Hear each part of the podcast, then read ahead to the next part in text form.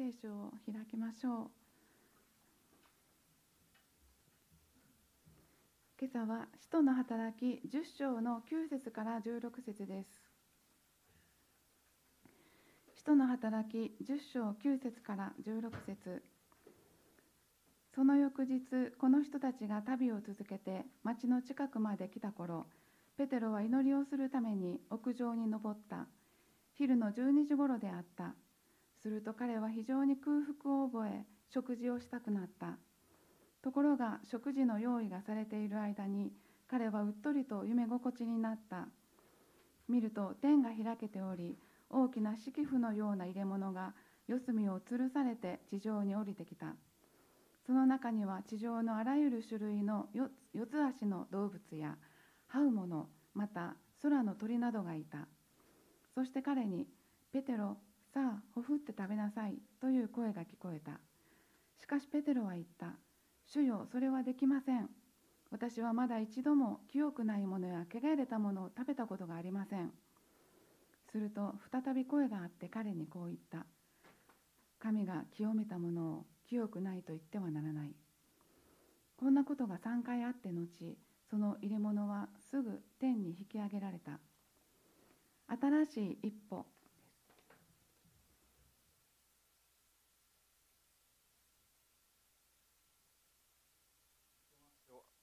あ明けましておめでとうございます。今年もよろしくお願いします。2022年です、はい、当たり前なんですけど。1年の最初にあの起きて何をお祈りしましたか？また夢も見張りましたか？僕はあの神様今年もちゃんとあのメッセージできますようにっていうのとほっぺたの奥が早治りますようにアーメンと祈りました。年末あのカントリーマーム食べたら急にあの右のなんか奥歯らへん痛くなって歯医者に行って緊急処置してもらいました。虫歯じゃなくてなんかこう歯茎になんか海みたいなのがなんでか知らんけど年末たまる人多いんですって言って あの、はい、言われました。で食べ過ぎたんかなとかいろいろ去年を振り返りました。そしたらお笑いコンビのサンドイッチマンってご存知ですか？こんなこと言うてはったんですよ。1月1日元旦になった時点で前年度いただいたカロリーはゼロになる。カロリーは年を越さないって、まあ、そんなわけないんですが 笑ってしまいました。ほんで右のほっぺたまた痛なったんですけど今日はあの祈っていた人と夢を祈っている時に夢を見た人の話が出てきます。使徒の働きの続きです。去年からの続きです。御言葉は年を超えるみたいですけどあの翌日この人たちが旅を続けてって聖書に書かれてあって一体どこからあの旅をしてきたんでしょうか。カイザリアです。カイザリアはローマの偉いさん総督が滞在してたんです。ここは港町で人工の港町です。ヘロデ大王がここで港町作ろうってなって作ってで兵士をそこに置いて、まあ、約3000人ぐらいいたそうです。でその中のリーダーの1人が100人隊長の今日出てくるコルネリオがいました。でこんな人です。え「使徒の働き」の10章の2節聖書をお持ちの方は読んでみてください。天と地を作られた神様神様を恐れて信じて祈っていました。そしてユダヤ人に対して多くの施しをして尊敬してたんです。あの人たちが信じてる神様ってほんまもんやなって。で貧しい人にも食べ物を与えたりしていました。神様の言葉を実践していたんです。で神様ってどんな方なんやろうって毎日正しく生きていきたいなと思っていました。で祈りの時間に祈っていると見つかいが現れて「コルネリオ」ってもう名前を呼んで声をかけられました。そしてコルネリオは祈っててこう見つめるんです。けど見つめて「あどうも」じゃなくてもう恐ろしくなったんです。清い神様を見て「神様何でしょうか?」って。で見つかいは「あなたの祈りの御言葉に書いてある通りです。あなたの祈りと施しは見舞いに登って覚えられています。さあ今ヨッパに人を使わしてペテロと呼ばれているシモンという人を招きなさい。その人は川なめ職人の家に泊まっているから場所は海辺ですって。見つかいは伝え終わるとこう見えなくなるんです。なんでってあのいつも聖書読んで疑問に思います。神様の使いやったらそこで直接イエス様の話をしてくれたらええのになんでそこでこう一緒に行こうって言ってそんなんないんでしょうか。ペテロから聞きなさいっていうことでした。これには意味があります。不思議ですけど。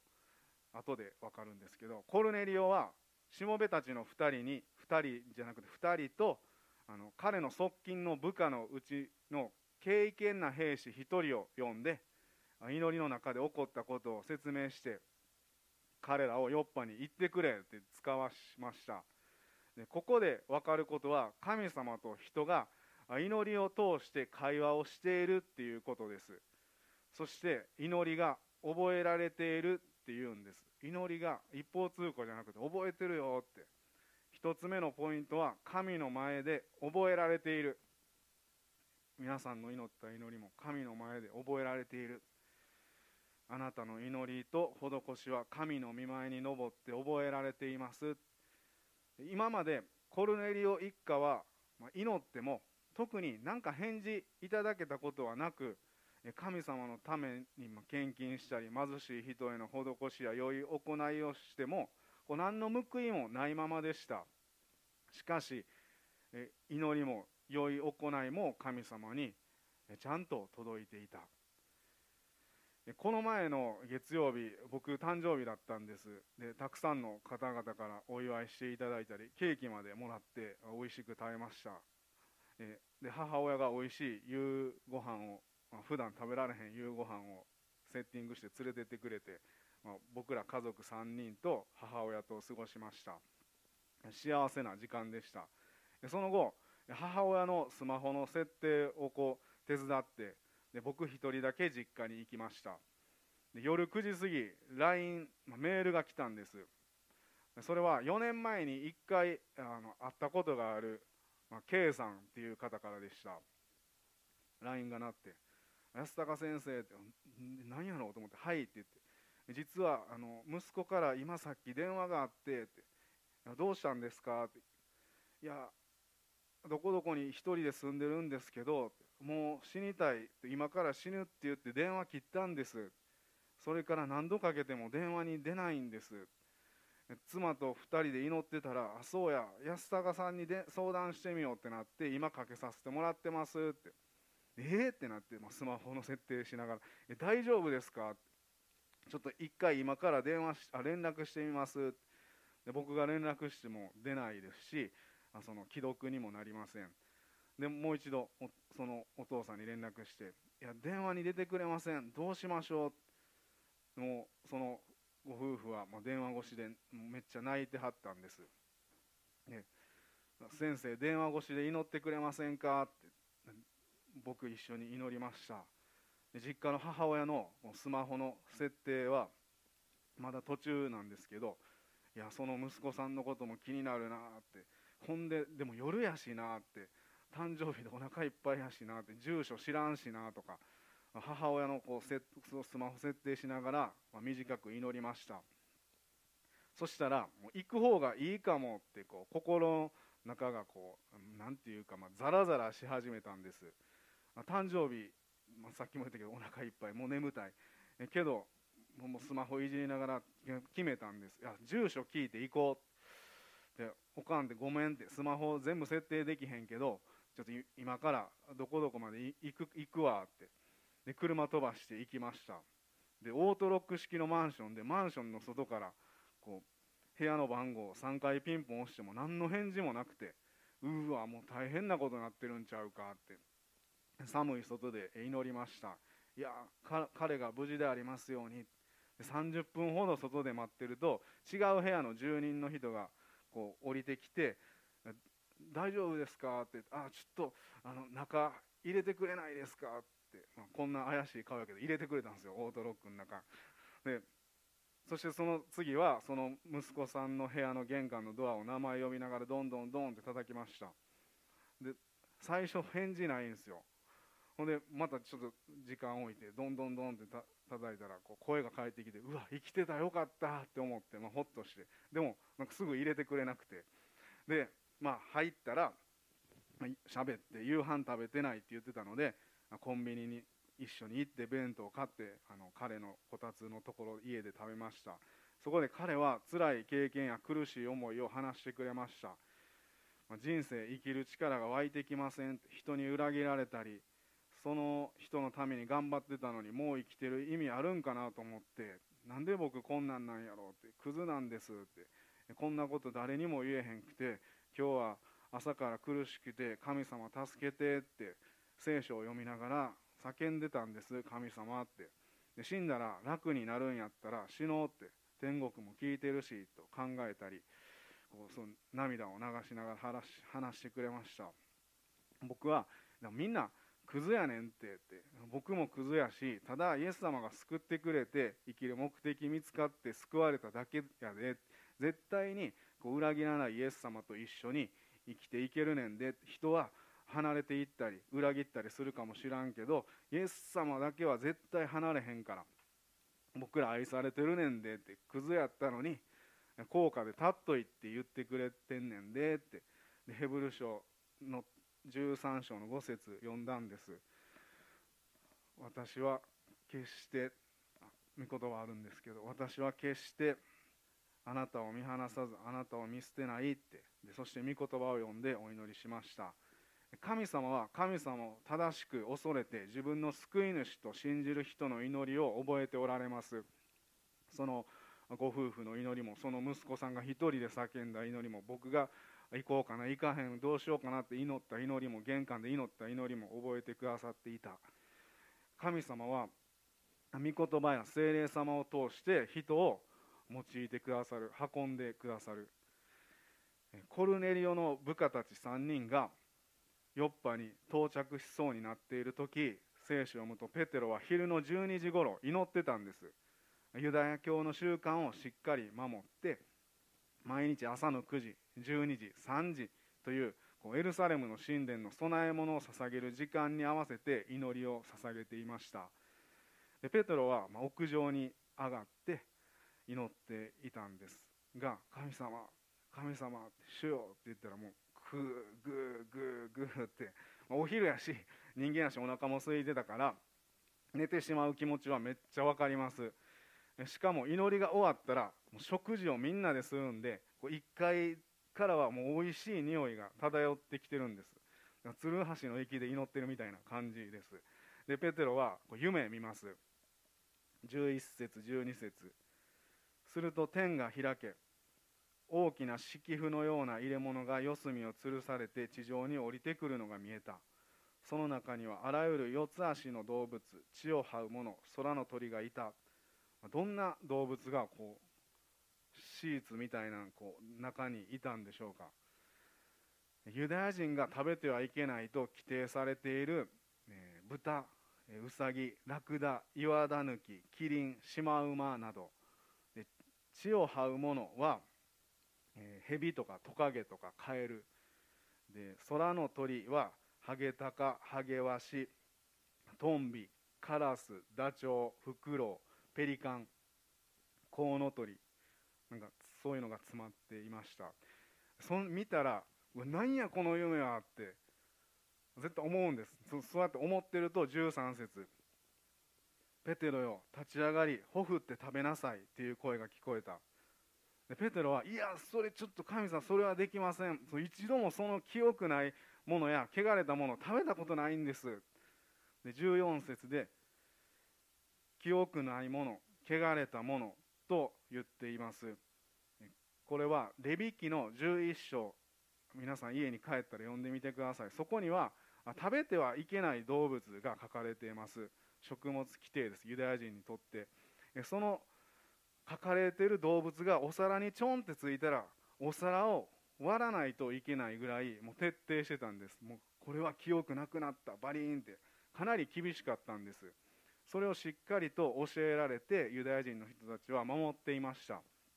だからペテロにとって天からの声はもう驚きやったんです。えーって今までお父さんおじいちゃんお母さんとかから教えられてきたこととちゃうねんけどってどういうことやねんってそんなもん食べれませんよって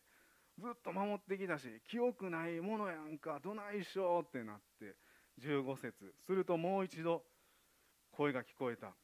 神が清めたものをあなたが清くないと言ってはならない。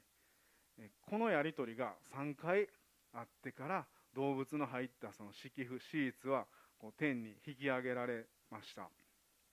夢の中でも神様は大切なメッセージを伝えてくださいます。食べる気は絶対にないペテロに対してさあ食べなさいって言われました。今の2020年22年でも正統派ユダヤ人は食物規定をしっかり守っていてユダヤ人の人たちは豚まんも豚の角煮も小籠包も食べないんです。もったいないなと思うんですけど食べないです。この夢を見た後コルネリオの部下がシモンの家を見つけるんです。約50キロの移動でした。で3人はその家見つけたら「あここや!」って海辺でって言ってたって。んで行って入らないんです。入り口で待って「あのすいません」って「ペテロさんはいますか?」って。なんで入り口で待ってるかって言ったらユダヤ人とその外国人とか一緒に食事をしたりしないことを知ってたので、え遠慮しながら待っていたと思います。でペテロは屋上での夢をいやどういう意味があるんやろかあんなもん食べ食べられへんでって思い巡らしてたんです。で3人が訪ねてきたタイミングで精霊様はペテロに19節見なさい3人の人が会いに来ています。さあためらわずに彼らと一緒に行きなさい。私が彼らを使わしたのです。すぐにペテロは降りていってえあなあなた方が探しているペテロは私です。どんなあの用事でここに来はったんですか？って。22節。すると彼らは言った。私たちはユダヤの民全体に評判がいい百人隊長のコルネリオから使わされてきました。彼は正しい人で神を恐れています。彼が祈っていると聖なる見つかいからペテロさんを自分の家に招いてあなたから話を聞くようにと聞いたそうです。ペテロは外国から来た人を家に迎え入れました。そして宿泊させたんです。ユダヤ人が違法人外国人を家に招くこと宿泊させることはありえないことだったんです。一緒に食事しませんでした。それはユダヤ人の人たちは他の民族は神様からの教えを守っていないから一緒に食事をしたり友達になるとこの世の中に引き込まれてしまうといけない。距離を取っておかないと清さを保てないってま教えられてきたからです。違う民族と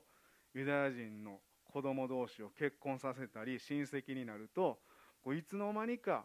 礼拝ほんまの神様よりも妻の言うことその土地の習慣が大切やっていう風になって信仰が変わってしまうといけないので旧約時代から禁止されていました。だから民族と民族の間に壁があるのは当然だったんです。そうすることが神様の前で自分たちは清く正しい生き方やって教えられていました。けれどペテロは彼らを迎え入れて泊まらせたんです。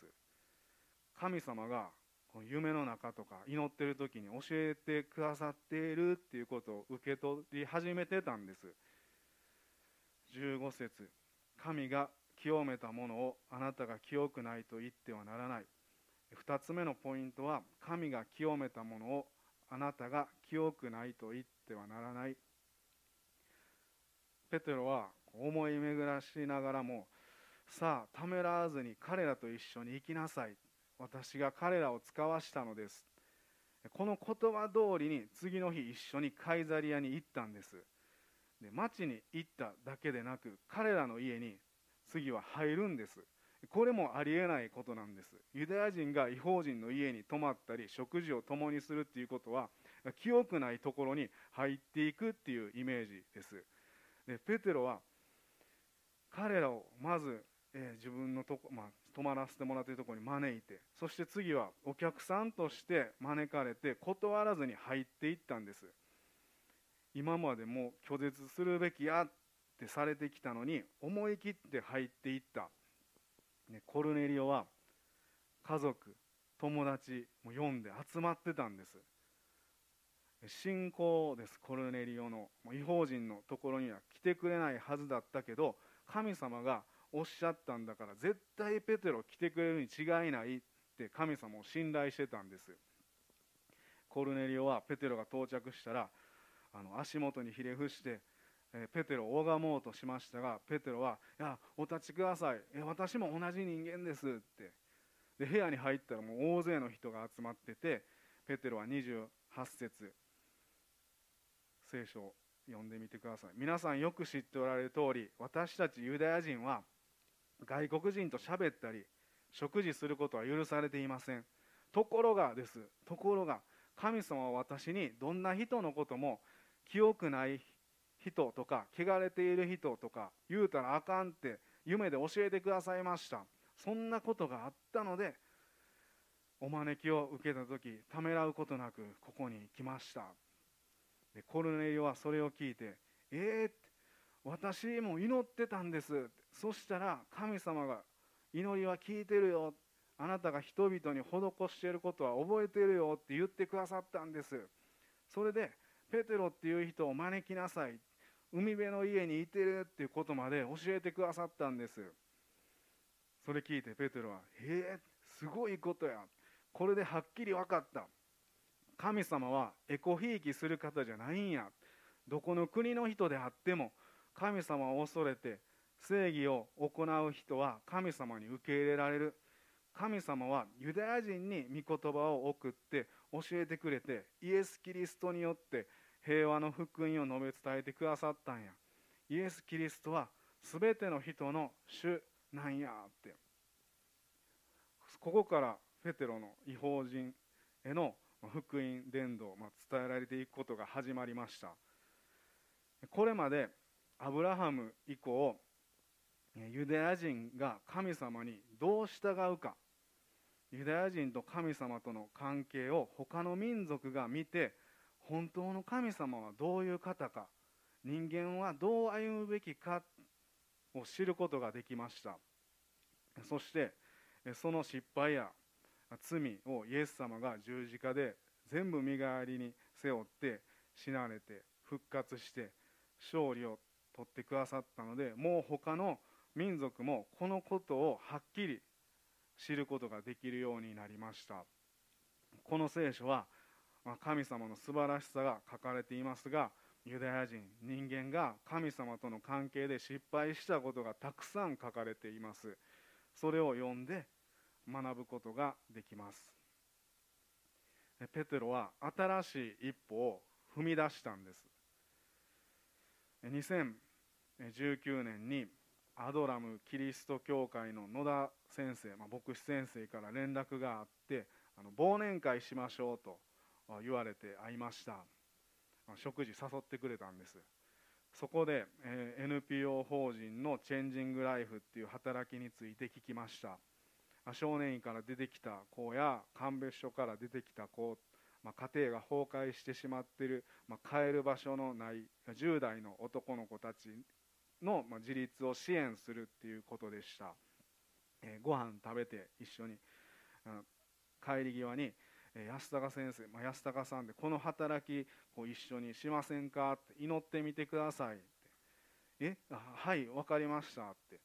家に帰ってえー、純子に伝えました。そしたら「いやずっと前からやりたいって言ってたことやん」って「ほんまや」って、まあ、救われた時か、まあ、12年前から思ってたことやなって。不思議やな。なんでな不思議やなって。で2年 ,2 年間そこであの関わらせてもらってるんですけどまだ2年なんですけど10名の少年たちと食事をしたり、まあ、辛い人生の話を聞いたりしました。お父さんに捨てられた子とかお父さんが2人いてる子とか家に居場所がない子とか虐待を受けて逃げてきた子とかさまざまな環境で育って、まあ、犯罪を犯してしまったんです、うん、初めてあのクリスチャンに会いますっていう子供やいや牧師っていう仕事してる人に初めて会うっていう子供たちがほとんどです。僕は自分自身も捕まったりしてどうやってこれから生きていったらいいかわからない時に牢屋の中で聖書を読んで救われたので同じような境遇の子たちも伝えたいと思っていましたがなかなかチャンスがありませんでした。そんな中忘年会しましょうってただ食べに行くんやって思って行ったらそんな道が用意されていて開かれていきました。神様がその先生を通して道を開いてくれました。で今年のクリスマスは加古川にあるあの播磨学園っていうあの少年院でクリスマス会で聖書の話をする機会も与えられました。10代後半の少年たちが、まあ、15人ぐらい、まあ、背筋を伸ばしてあの椅子の背もたれの意味がないぐらいピーンってなってて 太ももにグーでじゃんけんグーしか出せんのちゃうかぐらいこうずっとグーでこうピーンって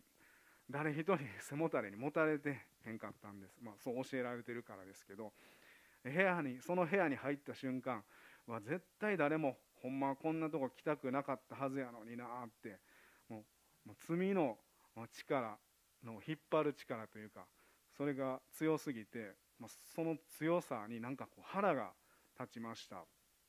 そこにいてる人にイエス・キリストが来てくださったこと愛し愛してくださってるのに十字架にかかってくださったこと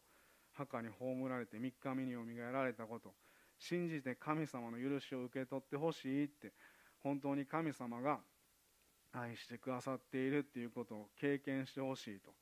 自分の証しをしながらクリスマス聖書の話をしました。みんな救われてほしい。人生絶対やり直せるからって心からそういう思いがあふれてきてこう泣いてしまいました。みんな一生懸命話聞いてくれました。3つ目のポイントは神様が新しい一歩を与えてくださる。神様が新しい一歩を与えてくださる。思いもしなかったことをイエス様が僕にしてくださって新しい一歩を踏み出せたんです。ペテロは広い心をお持ちのもう広い心のお持ちの神様の思いを知ったんです。ユダヤ人以外の人を受け入れる心をいただいてさらに宣教が広がっていきました。それまでこんな心なかったんです。この使徒の働きの10章でもらったんです。使徒の働き10章の34から36そこでペテロは口を開いてこう言った。これで私ははっきり分かりました。神はエコひいきをする方ではなくどこの国の人であっても神を恐れ正義を行う人は神に受け入れられます。神はイスラエルの子らに御言葉を送りイエス・キリストによって平和の福音を述べ伝えられました。このイエス・キリストは全ての人の主です。2022年新しい年はエコひいきしない神様全ての人の主ですに信頼しましょう。神様が導いてくださってコルネリオもペテロも神様に信頼して新しい一歩を踏み出した。その一歩を神様は待ってくださっていたので直接行くでじゃなくて人と人が出会うように導いてくださった。2人とも神様が成長してほしいって願っておられたんです。あの人は救われへんやろなとかいや私はこれぐらいやこんだけしかしてきてへんしとか自分の経験でこう固めてきた四角い枠から2020年は一歩踏み出しましょう。一つ目のポイントは神の前で覚えられている。二つ目は神が清めたものをあなたが清くないと言ってはならない。三つ目神様が新しい一歩を与えてくださる。神様に導かれて新しい一歩を踏み出しましょう。お祈りします。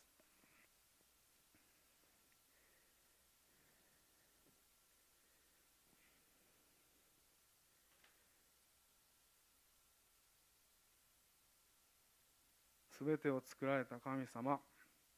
エコひいきする方でなくてすべての人の神様であります。